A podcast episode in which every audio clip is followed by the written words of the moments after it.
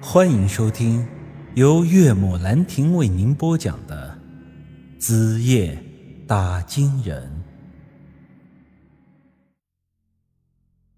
由于胡老头家里的条件有限，这天晚上我和杨石基姐三人住在一间屋里，睡的是铺在地上的破草席。这种条件啊，按我以前的标准，那还真是连牲口都不如。但是现在情况特殊啊。也只能是将就了。由于前两天的这奔波劳累，我们三个人的身体其实都处于一种疲劳待机状态。这晚上好不容易有个机会休息，三个人也都是很快便睡着了。我睡的位置正好靠着窗，半夜的时候有凉风从外面吹进来，把我给冷醒了。我这迷迷糊糊的爬了起来，想要挪个地。就在这个时候，我突然感觉眼前有个东西一闪一闪的。睁眼一看，原来是我放在草席旁边的舒瑶的莲花灯。这趟出来之前，我在莲花灯上加了一个特殊的灯罩，不但可以防风，就算我把它捂在衣服里，也不会有任何的影响。平常这莲花灯的光都是淡红色的，可这时那火光却是幽蓝色的。由于有防风罩的缘故，这风啊根本吹不进去。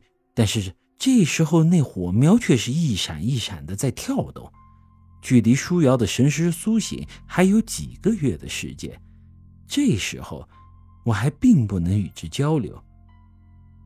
我看着这跳动的蓝色火苗，心里有些纳闷，便凑到了莲花灯前，开玩笑似的小声说道：“咋的，媳妇儿，你想我了？我不是一直都陪着你的吗？这次出远门，还可以把你给带上了。好了，别闹了，乖乖睡觉。”说着，我把莲花灯搂进了怀里。之前刚和舒瑶结婚那会儿，我听说男女结婚几年之后会有个七年之痒。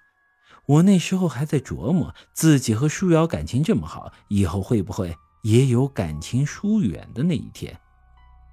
哪曾想，七年之痒还没到，这舒瑶就先离开了我。我现在是想他想的心里发痒啊。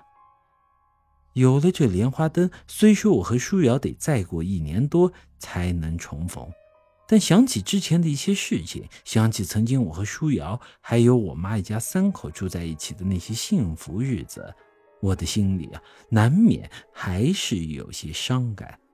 我也不怕丢人，说句实在的，这种时候我的眼睛里是真的有种要流眼泪的感觉了。莲花灯被我搂在了怀里。那蓝色的火苗却是跳跃的更加猛烈了。自我得到莲花灯以来，从来没有见过这种情况。于是我琢磨着：难道舒瑶感受到了我对她的思念，正在给我回应吗？可是这好像又不是这么回事因为这时火苗开始朝着一个方向跳跃。是窗户的方向，于是我下意识的朝着窗外看了一看。由于我这窗户正对着胡老头家的后院，所以从我这个位置看过去，恰好能看到那整棵大树的全景。这时，我突然注意到大树的树冠上，也就是那棺材的位置，好像有个蓝色的。亮点在闪烁，我心里突然一颤，发现那蓝色闪烁的频率和我莲花灯的火苗闪烁的频率几乎是同步的。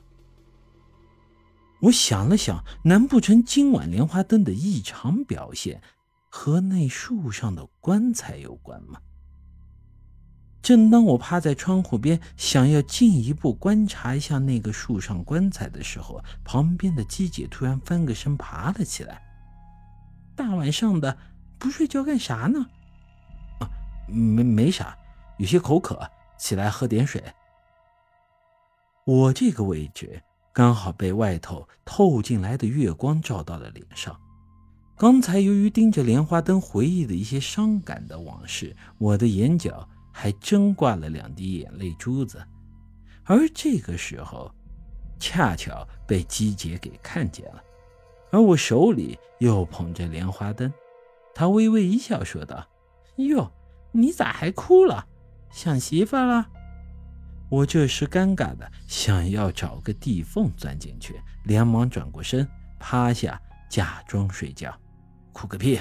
老子刚才是打了个哈欠。哼，还不承认？那你捧着莲花灯想啥呢？大晚上的不睡觉，捧着莲花灯在那里打哈欠？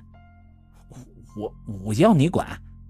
我一时间还真接不上话来。这种感觉，我相信男人应该都能理解。男人总是不愿意把脆弱的一面给展现出来，尤其是在女人的面前。如果是姬姐那种女人，那就更不可能了。见我都尴尬成这样了，这娘们还不撒手，接着说道：“哼，真是看不出来呀，我们的陈队长平时大大咧咧的，却也是个晚上想媳妇儿能想得流眼泪的男人呀。”哎呀，我说你睡不睡啊？你再多说一句，信不信老子拿针把你嘴给缝起来？之后啊，姬姐又嘲讽了我几句，这呀才老实睡了觉。我躺在草席上，半天才从刚才的尴尬中缓过劲儿来。而这时候，莲花灯已经恢复了正常。我再从窗户外朝外望了望，树上的那个亮点也早已。消失不见了。本集已经播讲完毕，欢迎您的继续收听。